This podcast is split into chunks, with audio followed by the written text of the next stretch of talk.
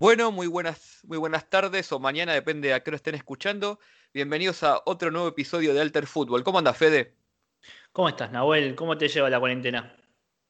Y un poquito ya cansado, no necesito volver a, mi fútbol exótico, pero bueno, hay que seguir. ¿Vos, tus cosas cómo andan? Bien, todo bárbaro. Pero bueno, eh, el fútbol empezó en varios lados y vamos a poder seguir hablando de temas que nos interesan a nosotros. Sí, sí, eso, eso es verdad. El podcast no para a pasar la cuarentena, tampoco los vivos que los vamos a retomar, los vamos a retomar. Ya tenemos en YouTube el propio Handler, gracias a que pasamos los 300 suscriptores. Eh, así que un, aplauso para nosotros. youtube.com barra alterfútbol y como siempre, alterfútbol en Instagram, Twitter, eh, Facebook y lo que venga. Eh, así que sin más preámbulo, vamos con, el tema que nos compete hoy, que va a ser eh, un, digamos, un episodio continuado, ¿no, Fede?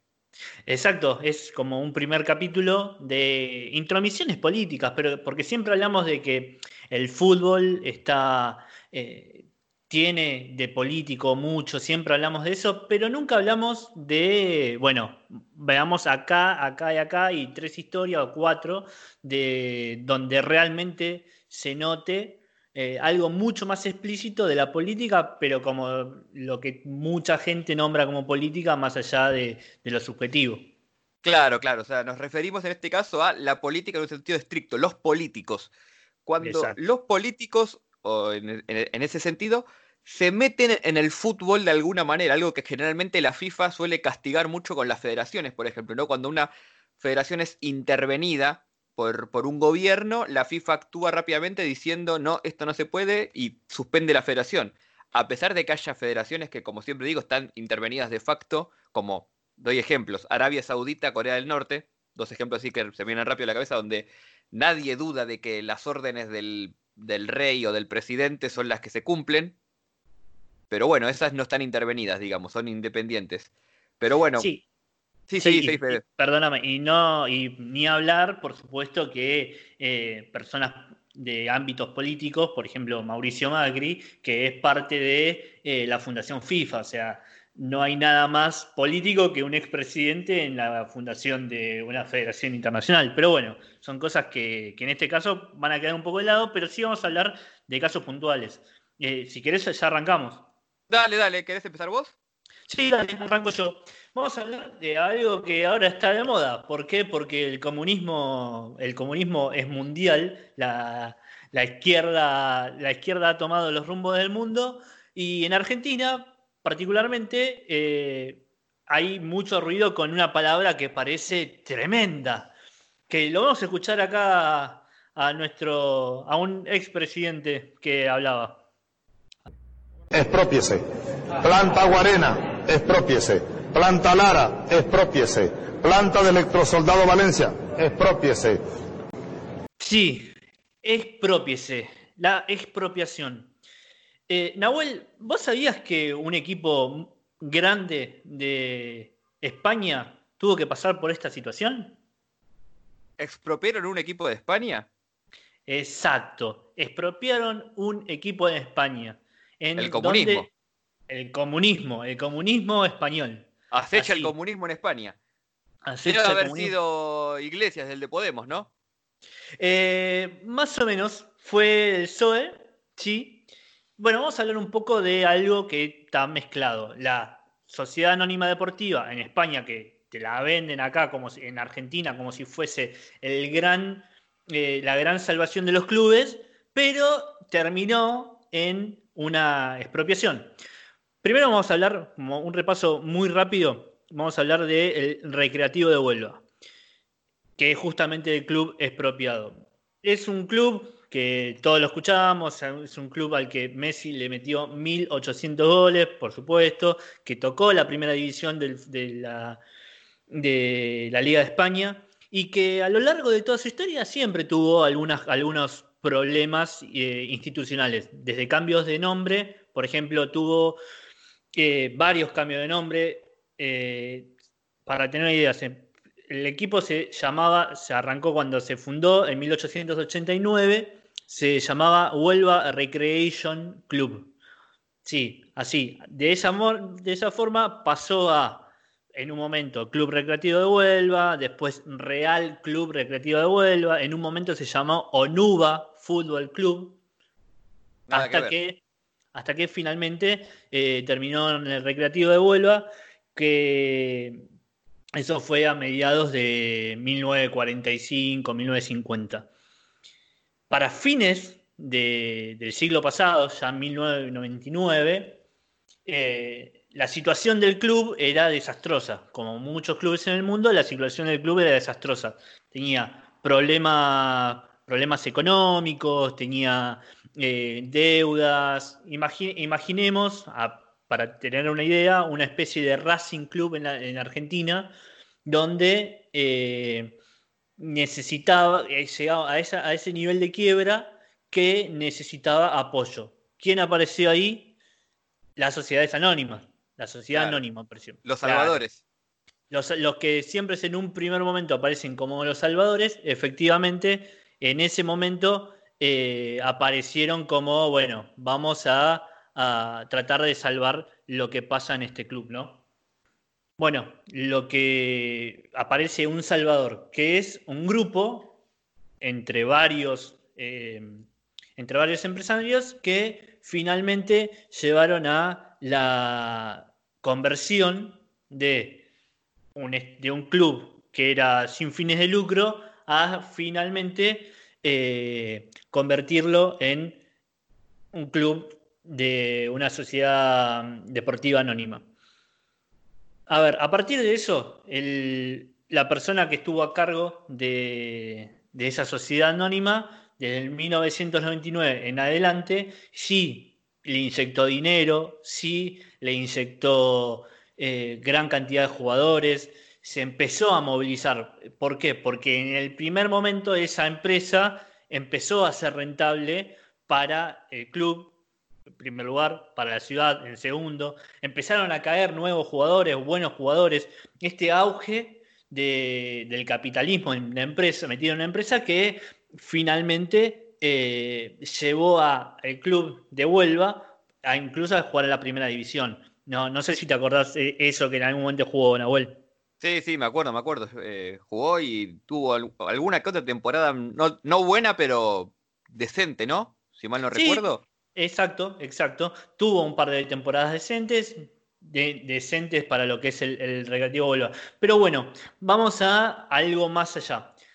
¿Qué pasó? Sociedad Anónima Deportiva, arriba, funcionando bien. Ahora, ya a mediados de 2010, 2011, 2000, no, ya 2013, cuando los números empezaron a bajar, cuando el objetivo ya de haber jugado la primera división se cumplió, ya la empresa empezó a dar pérdidas, porque empezó a dejar de ser eh, empezó a dejar de ser competitivo, ya se empezaron a ir, porque lo que ocurre es que una vez que la empresa logra ciertos objetivos, ya después las ganas de la, de la afición, de los, de los, hinchas, de quien sea, ya ve ese objetivo logrado y ya se empieza a decepcionar. Desde la ilusión de conseguir todo, todo lo que, de la ilusión de no tener nada a conseguir lo que se consiguió, ese apoyo está efervescente. Ahora, y es muy alto el apoyo de segunda a, de segunda de segunda B a segunda amplio apoyo, de segunda a primera obviamente amplio apoyo,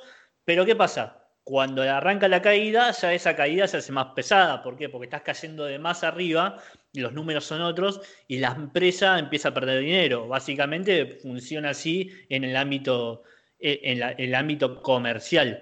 Ahora, ¿qué pasa? El club es un club de eh, más de, de más de 100 años, como, como hemos dicho, 1889.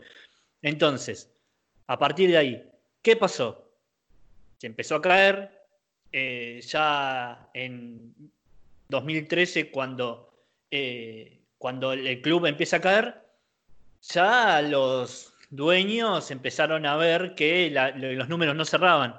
Entonces, ya cuando estaba en la segunda B, con una caída estrepitosa, en 2015 ya los números no cerraban, los números no cerraban por ningún lado. Entonces, eh, Comas Mata ya empezó a ver que esto no, no, era rentable, no se acomodaba, y entonces ya ahí había que meter un cambio. Claro, porque algo que hay que comentar acerca de los, de los descensos, más que nada, es que es una pérdida económica muy grande para los clubes, sobre todo cuando suben a primera, por la plata que entra de la televisación y, de, otras, de otros rubros, pero principalmente de la televisación, después, cuando descienden, esa, esa pérdida de dinero, más esto que decía Fede, esta necesidad de querer volver y, de la gente de la decepción y que te presiona para volver, hace que los clubes eh, a lo mejor un club que sube de segunda a segunda se puede mantener, pero ese mismo club, cuando sube a primera y baja a segunda, pierde mucho poder económico. Por eso, por ejemplo, en la Premier, eh, la televisión le otorga a los clubes que descienden eso que se llama dinero para caída, para money en, inglés, que básicamente es justamente para eso, para que puedan afrontar la temporada de descenso sin, una, sin un gran desfalco económico. Generalmente lo que sucede es esto. Por eso después, como, como bien dice Fede, los clubes, si no están bien administrados y si no tienen eh, cierta estabilidad, una vez que descienden, después la caída es muy grande. Exacto. Bueno, eso pasa. Eh, se nota, en este caso puntual se nota mucho más. Rozó la primera división y la caída es mucho más grande porque no tiene el, el, colchón, el colchón de dólares o el colchón de plata para poder soportar lo que pasa. Bueno, ¿qué ocurrió a partir de eso? Los números empezaron a caer, empezaron a bajar, la, empresa empezó a tener pérdida. ¿Y qué hace un empresario cuando tiene pérdida? Ahí no, hay que liquidar, hay que quebrar, que hay que irse. Bueno, empezó a, eh, Comas Mata, fue en busca de la liquidación del club. O sea, básicamente estaba buscando que el recreativo, el recreativo devuelva Asociación Civil, en este caso la Asociación Deportiva Anónima, Anónima Deportiva, perdón, eh, haya dejado de existir. Pero no, lo que trató de hacer es un vericueto legal en España para que declararlo como bien de interés cultural español. Perfecto, lo declararon ahí. Esto seguía, esto es una maniobra para qué? Para seguir generando dinero a través de eh, un club de fútbol, pero también un cierto desfalco detrás de un supuesto apoyo del Estado que es el bien del interés cultural español. O sea, no pagas impuestos, tenés ciertos beneficios. Exacto. Ahora, ¿qué pasa? Cuando vieron esta movida, cuando vieron esta movida, apareció Gabriel Cruz Santana. ¿Quién es Gabriel Cruz Santana? Es el alcalde de Huelva, que es de SOE, sí, un partido, partido Socialista de Obreros. Eh, ¿Estamos de acuerdo? Sí, sí. Eh, cuando fue elegido alcalde dijo, a ver, a ver, a ver, ¿cuáles son los bienes culturales? Ah, mira, el recreativo de Huelva. Eh, ¿Y, qué dijo ahí? Y ahí apareció la expropiese, la palabra. Entonces, a partir de ahí arrancó un proceso de expropiación de eh, este bien de interés cultural, aferrando en el fútbol, exactamente, el fútbol como bien de interés cultural. Desde 2016 aproximadamente se mantuvo ese nivel, esa expropiación y desde ese momento ya el recreativo Huelva corresponde al Estado en sí. ¿Y quién lo maneja? El Estado lo maneja. Es, imaginemos eh, esto, vamos a, vamos a ponerlo en, un, en una empresa X. Es el Estado manejándolo o monitoreándolo, mejor dicho, pero sí, como todo, tiene un presidente que sería una especie de director. En España, el Recreativo Huelva es el ayuntamiento, el alcalde, que observa con la mayoría accionaria, el 51% de las acciones para poder hacerse cargo de la empresa, monitorea todo lo que va pasando en, la, en este club en cuestión, que es el Recreativo de Huelva. Básicamente, el fútbol responde al Estado, acá más que nunca. Claro, o sea, básicamente lo que dice Fede es, es tal cual. ¿Qué, que algo más político que un Estado, en este caso un Estado municipal, expropiando un club de fútbol y haciéndose cargo de él, ¿no? Sí, y acá hay un detalle más. Eh, el ayuntamiento de Huelva le destina, desde que, surge esto, el 10%, el 10 anual al Recreativo de Huelva. Imaginemos que hoy el Recreativo de Huelva está en la segunda, eh, la segunda B, o sea, está casi en la fase de grupos, está atrasado con respecto a lo que era antes, pero se convirtió en otra especie de club. No puede competir sí con una inyección económica, pero sí se convirtió en una especie de, tiene otro tipo de burbuja. Lo que sí vamos a cerrar con esto, y ya para seguir, para, para seguir adelante, se pensaba el año pasado, cuando, cuando, estuvo la cuando fueron las elecciones no sé si son legislativas, pero sí parlamentarias o de escaños en diferentes lados de España, se pensaba que por la campaña del Recreativo de Huelva, por la que era mala en cuanto a resultados. Eh, Vox, que es la extrema derecha y que busca venderlo claramente, eh, iba a conseguir más votos. Sin embargo, eh, sí consiguió un diputado en Huelva, sí que es un número preocupante, pero lejos de un crecimiento calamitoso, no, se mantuvo, se mantuvo el poder, la izquierda, o sea, el fútbol esta idea del Estado manejando el fútbol no le terminó jugando en contra a Gabriel Cruz, que se mantiene como el alcalde. a pesar de los malos resultados. A pesar de los malos resultados, esta idea le terminó, dentro de todo, jugando a favor. Ahora sí siguen alguna especie de conflictos porque eh, Cobas Mata, Pablo Comas sigue buscando eh, que le devuelvan el club, cosa que no va a ocurrir. Bueno, esto pasó en España y acá, pero los políticos se meten en todos lados. ¿Acá qué pasó? ¿Qué pasó en Sudamérica? Acá en Sudamérica tenemos historias para tirar al techo, ¿no? De la política metiéndose en el fútbol. Pero yo quiero ir a un país que no es muy conocido en Sudamérica, porque ni siquiera es parte de la Conmebol. Y me refiero a Surinam. ¿Qué, ¿Qué sabes vos de Surinam, Fede? Uy, que sé que está al norte de Brasil, que tiene que ver con Holanda y no mucho más. Exactamente, es una ex colonia holandesa que ahora es un país desde 1976, creo, es un país independiente. Y obviamente, junto a la Guyana y la Guyana francesa, nunca fueron parte de Sudamérica a pesar de estar en el territorio geográfico, sino que culturalmente siempre estuvieron más afiliadas con la CONCACAF, con el Caribe, con justamente porque el eh, dominio holandés en, en, esa zona fue muy grande, con lo cual eh, también por una cuestión de nivel futbolístico estuvieron afiliados a la CONCACAF desde su inicio, con lo cual no, sabemos mucho de estos países, pero acá también la política está, está muy metida en el fútbol a pesar de que no sea tan, tan popular. Y yo quiero hoy hablar de una, de una persona en particular, eh, que, que, que, toda su historia está eh, en algún punto vinculada al fútbol, o gran parte de su historia, y es eh, Ronnie Brunswick. Así lo trato de pronunciar, viste, como siempre con los problemas que tengo, ¿no? ¿Quién es Ronnie Brunswick? Es quien puede llegar a convertirse ahora, eh, si, el, Parlamento lo confirma, en el vicepresidente del país, de Surinam, digamos. Pero toda la historia que hay detrás de él es interesante y está el fútbol de por medio. Así que voy a arrancar si te parece, Fede. Vámonos más. Vámonos más. Bueno, Ronnie Brunswick, o el amigo Ronnie para hacerlo más fácil y no trabarme tanto, nace el 7 de marzo de 1961. Eh, en un primer momento él era guardaespaldas del expresidente Desi Buterse, que sigue siendo presidente hasta ahora, digamos.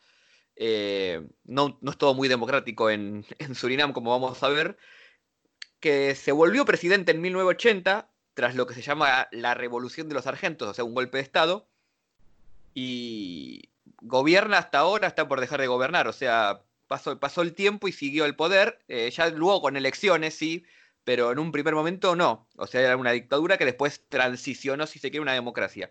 Bueno, Ronnie Brunswick era uno de los guardaespaldas de Desi Buterse en esta primera década, en este primer inicio de la década del 80.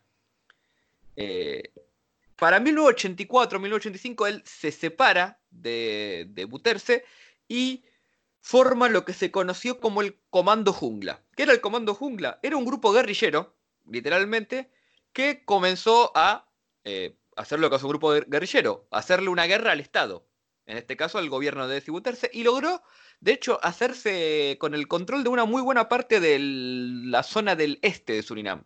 Eh, vamos a ver después esto cómo, cómo implicó.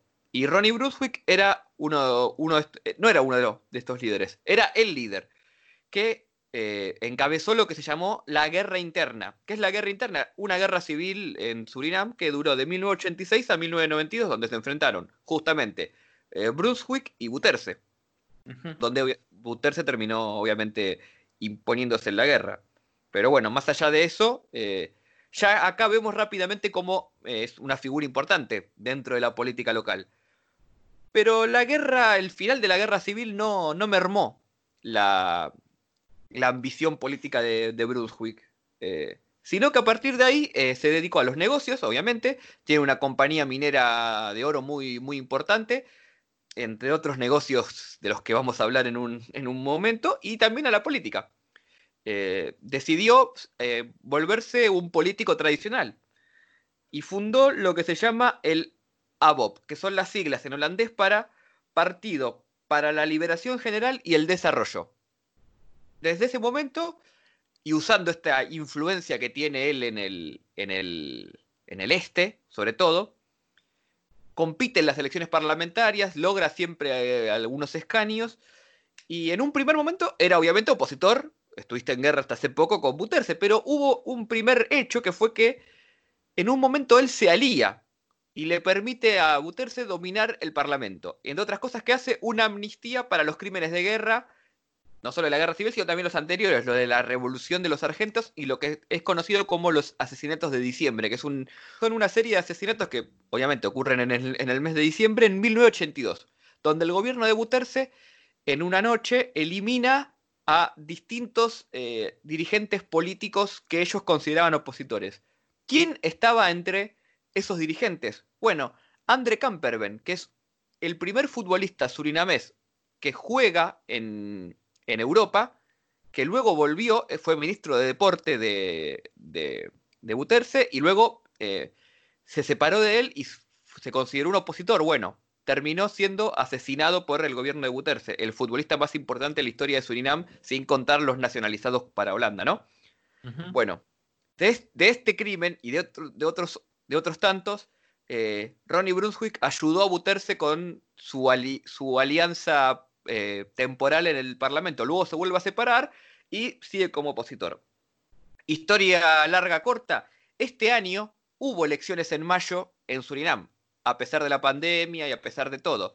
Y eh, como es una elección parlamentaria, eh, el partido del gobierno, el de Buterse, no logra la, mayoría, de hecho pierde bastante, bastante fuerte.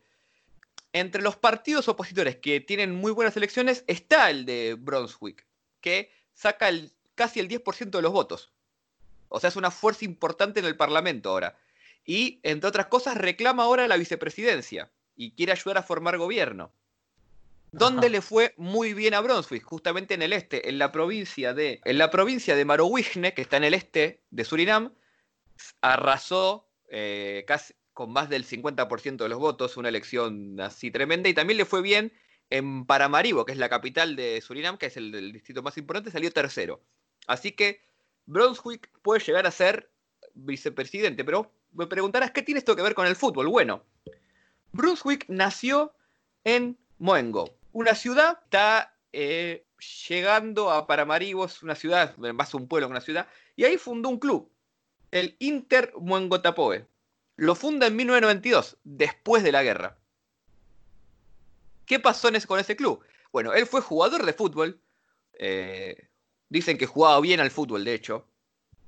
Luego fue director técnico y obviamente presidente. O sea, pasó por los tres, los tres cargos. Sigue siendo hasta el día de hoy presidente del club. Obviamente porque es su club. Se mandó a construir un estadio que, ¿cómo se llama? Ronnie Brunswick. Como él.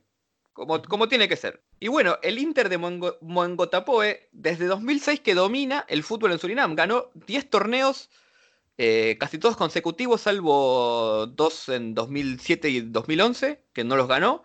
Ganó el, último torneo que se disputó el año pasado. Y es un club que también ganó nueve copas nacionales y que disputó las copas internacionales del que Surinam disputa la Copa del Caribe de clubes. Y si le va bien puede llegar a la Champions, a la Conca Champions, no llegó obviamente, pero sí disputa la, la, competición. Así que, miren si no estará involucrado en la política, que fundó un club con su dinero, que ahora vamos a hablar un poco de eso, y lo hizo llegar a lo más alto de Surinam y lo mantiene en lo más alto de, Surinam. Pero bueno, no es solo esto lo que quiero hablar. Eh, Brunswick, aparte, es un personaje muy peculiar, tiene varias historias. Así que voy a contar un par nada más para que nos demos una idea del personaje con el que nos estamos manejando y que puede ser futuro vicepresidente de Surinam. En 1985, cuando se separa de Buterse, roba un banco en Paramaribo. lo meten preso porque frustran el asalto y se escapa a las semanas y a partir de ahí él se da a la fuga y a partir de ahí forma el Comando Jungla. O sea, todo surge a partir de un robo de un banco. Obviamente, en, el norte, en el, en el noreste, mejor dicho, de Surinam, es visto como una especie de Robin Hood. ¿Por qué? Porque él vive haciendo alarde de su riqueza. Pero ¿cómo alarde? Claro, le gusta regalar plata a la gente. Entonces, ¿qué hace? hace poco, el año pasado, agarró un helicóptero y a una, a una altura muy baja de un pueblo empezó a revolear billetes de dinero. Así como si nada, al pueblo.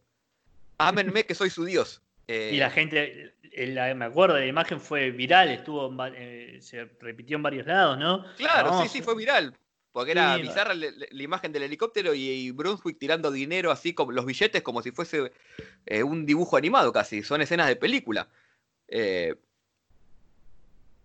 ¿Dónde más hizo esta muestra de su opulencia? En el fútbol, justamente. En 2017, el Inter de Mongo Tapoe sale campeón de la liga, jugando de local. Y en medio de las celebraciones en el estadio, con, con la gente ahí abarrotada en las tribunas, Brunswick, que estaba festejando con los jugadores, saca dinero y empieza a darlo a través del alambrado a, los, hinchas. O sea, fue como una especie de premio para los hinchas por estar ahí. Eh, pero bueno, no solo esta opulencia lo que, lo que lo caracteriza.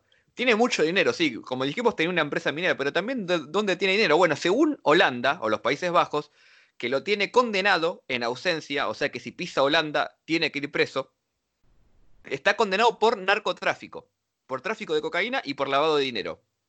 Eh, como un detalle también Buterse, el, presidente o pronto expresidente de Surinam, está condenado en ausencia por tráfico de cocaína y también por delitos de lesa humanidad. Como Surinam no, no tiene tratados de extradición, básicamente ninguno de los dos puede salir del país. Eh, así que habrá que ver ahora qué pasa. No puede, no le importa la pandemia, básicamente. No pueden salir del país, no le. No pueden claro, no le interesa nada. Pero bueno, eh, hay que ver ahora qué va a pasar cuando pierda la inmunidad que tiene por ser presidente Buterse, pero es otra discusión. Brunswick también está condenado en, ausencia. O sea, está, está condenado, pero obviamente, como no está en Holanda, no le pueden aplicar la pena que le corresponde. Eh, y para cerrar un poco su, su historia, eh, lo que vale decir es que él tiene el proyecto de hacer más grande el Inter de Mongotapoe. Lo que pasa es que, como siempre decimos, el fútbol en Surinam está atrapado por esta, por esta cuestión de la doble nacionalidad, de que los jugadores buenos de Surinam apenas pueden, se van a Holanda y, eligen la nacionalidad holandesa por sus padres o por sus abuelos y no pueden jugar. Ahora esto se está cambiando de a poco y se está revirtiendo. Eh, porque, por ejemplo, una de las cosas que quería hacer era traer jugadores de Surinam o de descendencia surinamesa que están jugando en Europa a Surinam. Pero claro, tenés que ir a Surinam, que no, no es un país con un alto nivel de vida.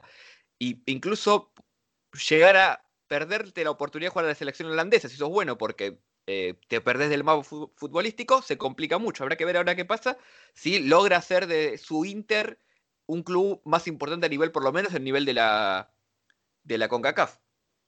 Claro, como dijimos en varias veces, esta idea de que tienen los países un poco más chicos de buscar, de buscar cada vez más eh, personas con descendencia. Bueno, vos dijiste lo de lo de Portugal y Cabo Verde en su momento también. claro, hicimos un capítulo sobre eso cuando hicimos el Fútbol Verano. Pero bueno, sigamos ahora, Fede, ¿para dónde nos vamos? Vamos a ir a un, a un país de la Sudamérica que eh, poca gente lo tiene en cuenta en el título de mejor país del mundo, que es Perú. Perú básicamente tiene muchas cosas como para ser el mejor país del mundo. Entre ellas es el mejor torneo del mundo, que ahí sí no hay duda, que es la Copa Perú. Estamos todos de acuerdo. Estamos todos de acuerdo con la Copa Perú. Sí, sí.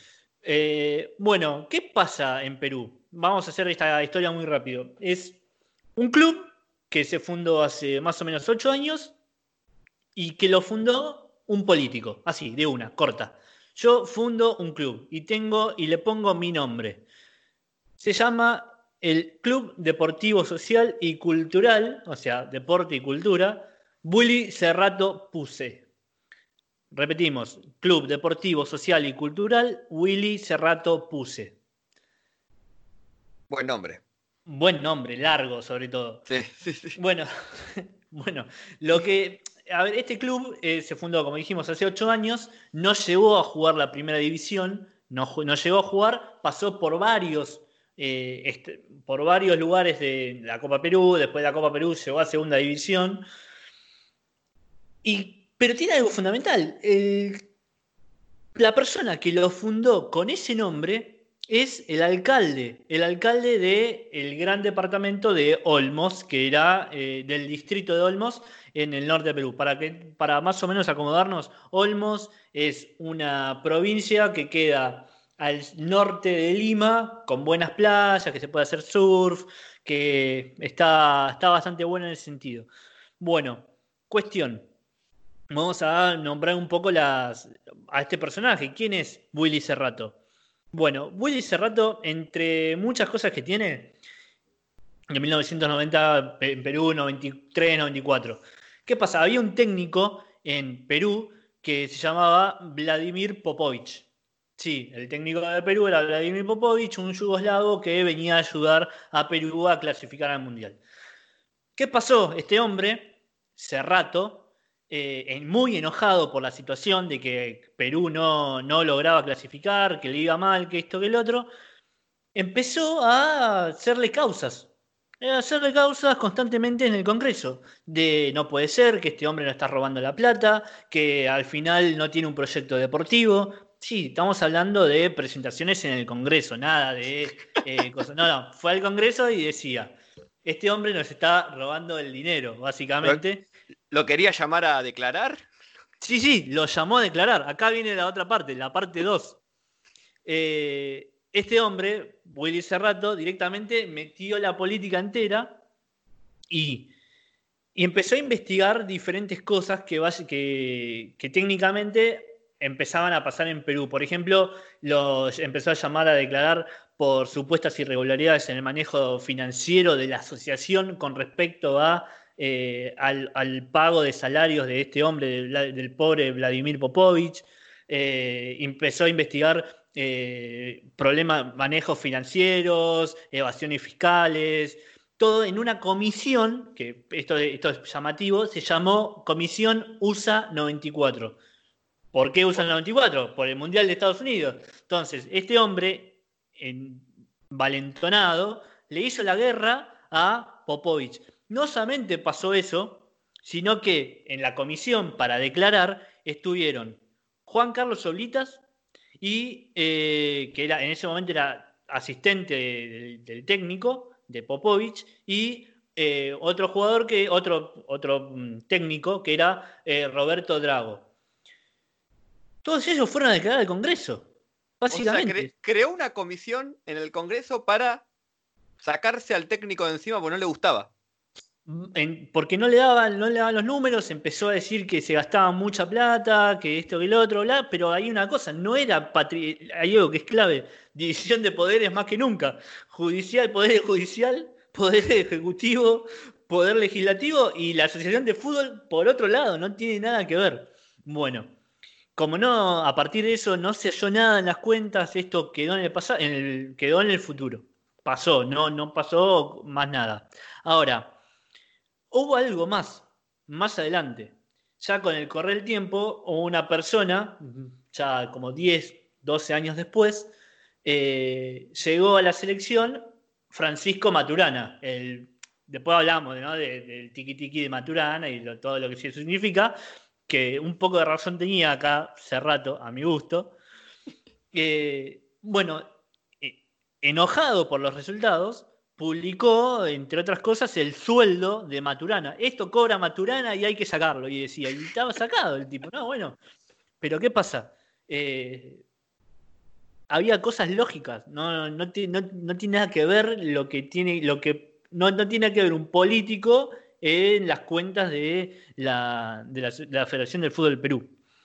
Eh, a partir de ahí hizo una, una, campaña muy nacionalista, buscando eh, buscando que la selección la tenían que dirigir técnicos eh, peruanos, porque el Perú sabe, porque el Perú entiende la, idiosincrasia y que esto que el otro.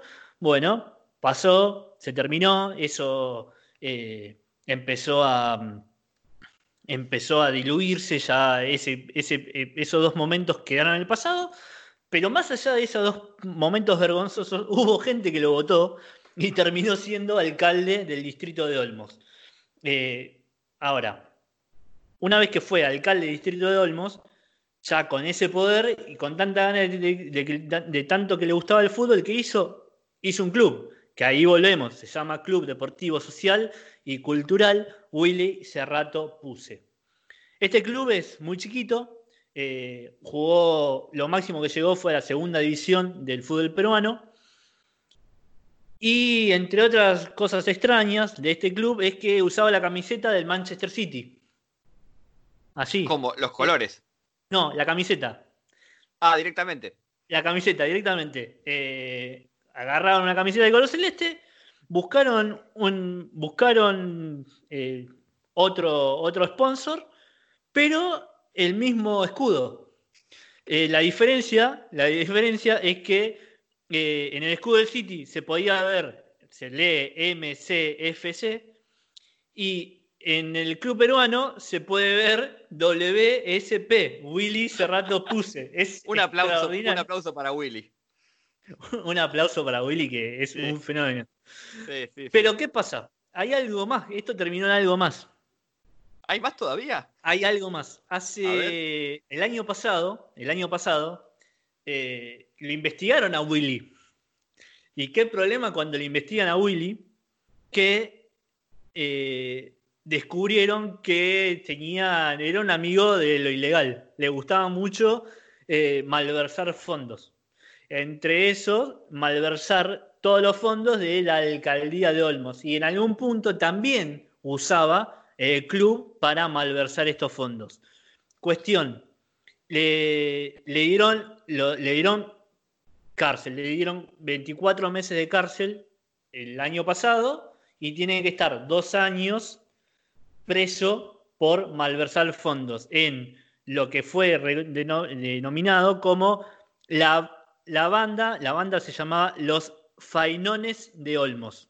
O sea, Willy Serrato Puse, que era fundador de un club, era un fainón de Olmos, como así se llamaba la, banda, robó al Estado eh, medio millón, un millón y medio de soles, que son más o menos 500 mil dólares, y a partir de ahí ese vaciamiento llevó a una investigación de la justicia de Perú que terminó en dos años de, prisión para este buen hombre. Un tema aparte, en Perú, en Perú, la corrupción realmente se paga, pero se paga y se nota. De hecho, eh, hubo dos presidentes que fueron bajados por corrupción, eh, últimamente, por nombres, por, por casos o de derechos. O sea, eso es como muy penado, está, muy, está penado muy fuerte. Eh, y como que es un tema que a la, justicia le termina, le termina funcionando bien. Bueno, como se dieron cuenta que era todo un, desastre, un, quilombo por todos lados, eh, y que se preveían que el futuro de ese rato iba a ser en, en la cárcel, se juntaron y decidieron cambiarle el nombre. Ahora el club se llama eh, Club Deportivo Cerrato Pascamayo. Pascamayo porque es la ciudad en donde efectivamente está. Así que bueno. Queda el apellido.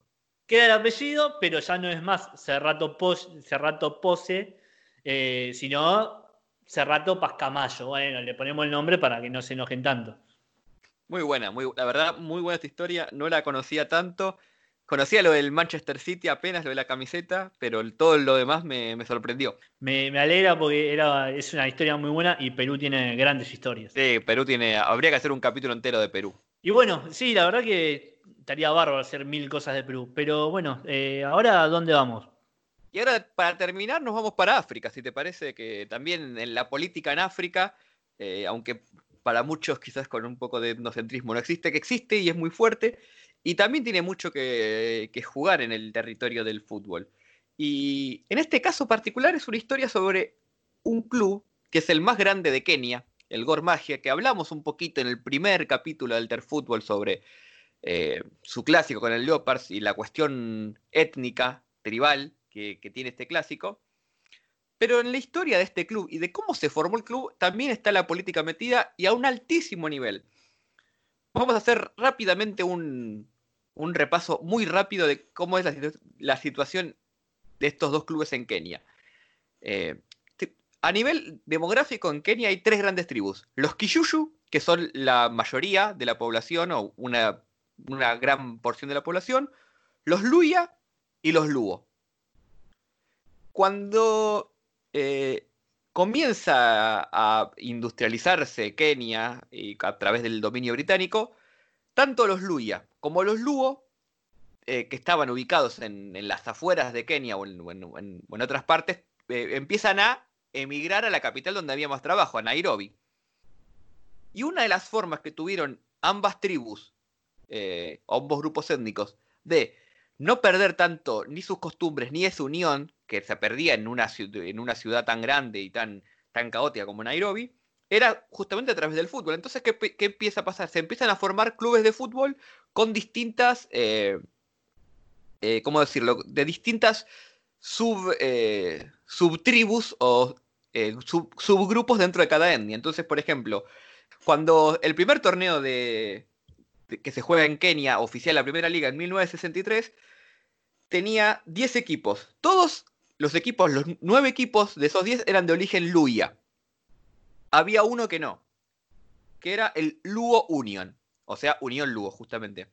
¿Quién fundó el Luo Union? Lo fundó, lo fundó Jaramogi Odinda. ¿Quién es Jaramogi Odinda? Es uno de los principales activistas por la independencia de Kenia. Era aparte un rey de los Luo, que se llama Ker. Eh, básicamente era uno de los jefes tribales. ¿Por qué, era, por qué tenía ese, ese, rango, esa posición? Porque él fue uno de los principales impulsores para lograr la unión y el empoderamiento de los Luo en Kenia.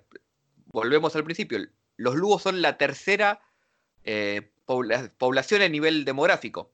O sea, no son la principal, pero gracias a, Odinda lograron una, importancia muy importante durante la década del 40 y del 50. Así que eh, terminó siendo uno de los Ker de la tribu Lugo. ¿Qué pasa? Los Lugo no permiten que su rey o su jefe tribal se inmiscuya en la política formalmente, así que él tuvo que abandonar ese cargo para poder dedicarse a la política. Repito, él fue uno de los principales activistas por la independencia. De hecho, él fundó el movimiento para la independencia keniata, que, entre otras cosas, derivó en el primer gobierno independiente eh, en 1964, donde Odinda era el vicepresidente y Kenyatta, no, que, no un Kenyatta, Kenyatta era el presidente. Kenyatta era de origen eh, eh y Odinda, como dijimos, de origen Luo, fundó el Luo, el Luo eh, Union. Bien, vamos a hablar un poquito así, muy, muy por arriba de, Odinda, para, ponerlo en contexto, ¿no? Como dijimos, fue uno de los principales eh, referentes en la independencia y fue vicepresidente entre el 64 y el 66. ¿Qué pasa? Él estaba ideológicamente alineado con, en ese momento, lo que era la Unión Soviética y China. Él decía que Kenia tenía que unirse a la Unión Soviética y a China para desarrollarse, que no le convenía un acercamiento a Occidente. Nada que ver con Kiyuyo, que si bien era nacionalista, él pensaba que para Kenia lo mejor era una alianza con Occidente y, en particular con Estados Unidos. Esta división ideológica lleva a que él en 1966 abandone la, la, vicepresidencia, mejor dicho, renuncie. Eh, de hecho, eh, estuvo preso un par de años a partir de eso, cuando en 1969 tuvo un, un encontronazo público con, con Kenyatta que terminó con insultos y con un poco de violencia y queda, queda detenido. Luego, eh, Odinda es partícipe de un fallido golpe de Estado en 1982 donde intentan derrocar al sucesor de Kenyatta, a Daniel Arap Moy. Eh, fue, uno de los, mentores de este golpe que no se pudo llevar a cabo, que falló y terminó con arresto domiciliario. Él luego intentó volver a, la política de manera formal, queriendo fundar distintos partidos, pero siempre la justicia de alguna manera u otra se lo impedía. Así que de a poco se fue alejando de la, vida política, también por, el avance de su edad, él muere en 1994. Pero eh, ya acá podemos ver que era un personaje muy importante en la historia, sobre todo en, esa, en, en la década del 60, cuando Kenia se independiza, él era una figura central de la política.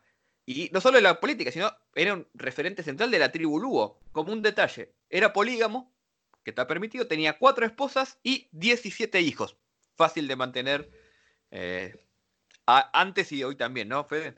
17 hijos, cuatro esposas. Eh, e-, es llamativo para nosotros que escuchar un poli, que a una persona era polígamo y, y, no asombrarse, digamos. Sí, pero bueno, eso en, la tribu estaba bien visto. Pero bueno, vamos a hablar un poco más del, del fútbol. Así ya nos, nos ponemos en tema. Como dijimos, en la liga había nueve clubes Luya y un club Lugo, que el Lugo Unión era el mejor club. Empezó a ganar todo. ¿Qué pasó? Los clubes Luya dijeron, che, si no nos unimos nos está ganando un club de la otra tribu. Entonces, se unen estos clubes y fundan lo que hoy se conoce como el Leopards, el AFC Leopards, que es el otro club grande de, de Kenia hasta el día de hoy, que es un club eh, que juegan con el Gor Magia, que es el club de los Lugos, que ahora vamos a hablar, el gran clásico de Nairobi, y son los dos clubes más importantes del país. O sea, estos clubes se forman a partir de la unión de, eh, de estos otros nueve clubes que estaban eh, separados por, por también cuestiones internas a cada tribu. Bueno, ¿qué le pasó al Lugo Union? Los malos resultados de una temporada, justamente, con este nuevo club súper fuerte, esta selección, si se quiere, Luya, empieza a perder y varios jugadores se terminan separando y el Lugo Union se divide y queda el Lugo Union por un lado y el Lugo Sports Club como otro club que surge de esta separación. O sea que hubo unos años, en especial en las finales de la década del 60, donde eh, los Lugo pierden poder futbolístico. ¿Por qué? Porque este club que era grande, que venía ganando, perdió sus, sus mejores jugadores en estos dos equipos en estos dos equipos, o sea, se dividió y por otro lado los clubes de la tradición de la tribu Luya se unieron y juntaron sus mejores jugadores y obviamente dominaban la liga. Entonces, eh, esto necesitaba una solución, porque no, ya no solo una cuestión futbolística, era una cuestión hasta de respeto y de orgullo de que una tribu se imponga sobre la otra. Bueno, ¿qué es lo que sucedió? Se empezó a tratar de unificar estos dos clubes nuevamente. En 1967 se comienza a discutir lo que sería la unificación de estos dos clubes, del Lugo Union y del Lugo, Sports Club. Pero claro, eh, no se llega a un acuerdo, es una discusión que, llega, eh, que lleva sus meses y en un primer momento parecía que no había solución. Hasta que se intromete, en un buen uso del término, la política. ¿Por qué digo que se intromete la política? porque los distintos políticos de origen lugo empiezan a intentar mediar para unificar posiciones, al punto tal de que la unificación final, la que se termina dando y que da origen al Gor Magia, que es el club que conocemos hoy en día, se realiza en el Ministerio de Economía de Kenia y bajo la tutela de Tom Mboya, que era el ministro de Economía en ese momento. O sea, la unión de los dos clubes se da en, bajo, digamos, bajo el ala de la política. Los políticos de Luis Lugo se ponen de acuerdo e intentan acercar posiciones para mediar entre los dos clubes y unificarlo, cosa que termina pasando en 1968, que se funda el Gor Magia. ¿Qué significa Gor Magia? Gor era un antiguo chamán de la tradición Lugo, un mítico chamán, que lo llamaban Gor Magia porque hacía magia, o sea, era un mago, también entre otras cosas. Magia con H significa eso en el idioma que hablan los Lugo, con lo cual, eh, para reafirmar este origen Lugo del club, se le otorga ese nombre al club. Obviamente el club a partir de, su unión y empieza a, imponerse, con el Leopard son los dos clubes más importantes. De hecho, algo curioso, la tribu más importante de Kenia, que son los Kishushu, está en un sentido alejada de esta disputa entre las otras dos tribus. Y estamos hablando de un deporte que en Kenia es muy importante. De hecho, lo que se conoce como el Mayameji Derby, que sería este clásico de Nairobi, es un clásico de los más importantes de, de, África.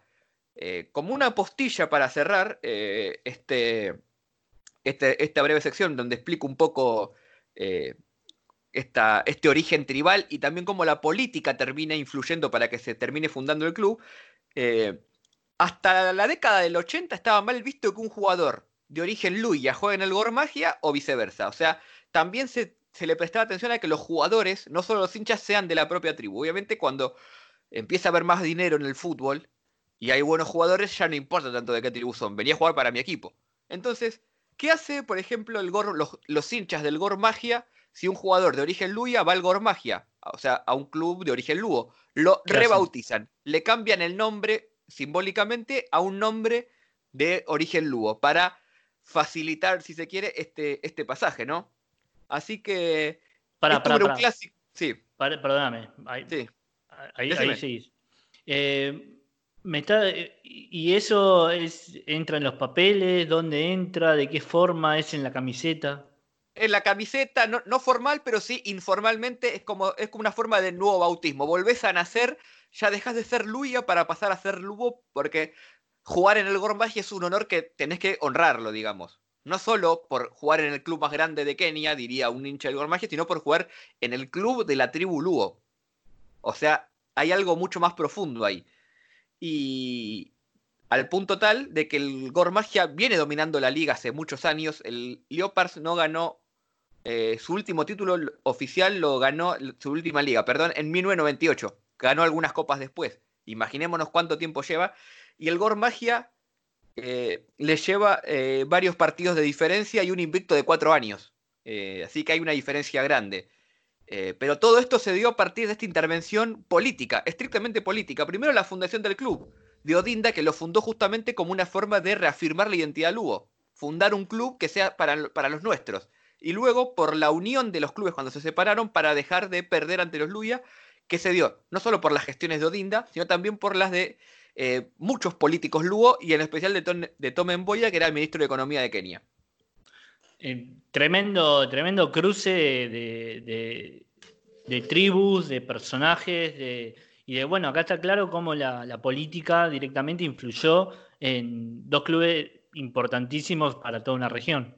Exactamente, o sea, básicamente, y con esto ya cerramos el, episodio de hoy, eh, lo que queríamos mostrar es que a veces las intervenciones políticas pasan todo el tiempo. Eh, pero no solo porque, como decimos siempre este, en este, podcast, el fútbol es político, sino porque a veces los mismos políticos, por distintos motivos, como vimos hoy, por una cuestión de nombre, por una cuestión de ego o por una cuestión hasta eh, de buenas intenciones para con su pueblo con su, o con su municipio, eh, intervienen para hacer un efecto en un club, ya sea expropiándolo, uniendo clubes o fundándolos. Tal cual. Em, entonces, ahí está, deja más que nunca en claro que eh, el fútbol es una herramienta, es, les acompaña, les sirve al político, pero también a la sociedad y a partir de eso también es una herramienta de transformación que puede llegar a tener la política para cada una de las sociedades. Eh, particularmente en el caso de, de lo que pasa en Sudamérica está muy claro y después está bueno ir picoteando lo que ocurre en África y también en Europa, que muchas veces lo vemos como, como algo eh, completamente lejano en la cual esto no ocurre, pero pasa y mucho y con equipos que han sido importantes. Exactamente, así que bueno, esta fue nuestra primera edición de Intromisiones Políticas, vamos a tener otras a lo largo del, del podcast, pero bueno, por el momento vamos cortando, Fede, si te parece. Sí, así que muchas gracias a todos. Síganos en todas las redes sociales, FG Lamas. Nahuel ZN en Twitter y Alterfútbol en todos lados. Y nos, vamos, nos vemos pronto, ¿no? Nos vemos. Abrazo.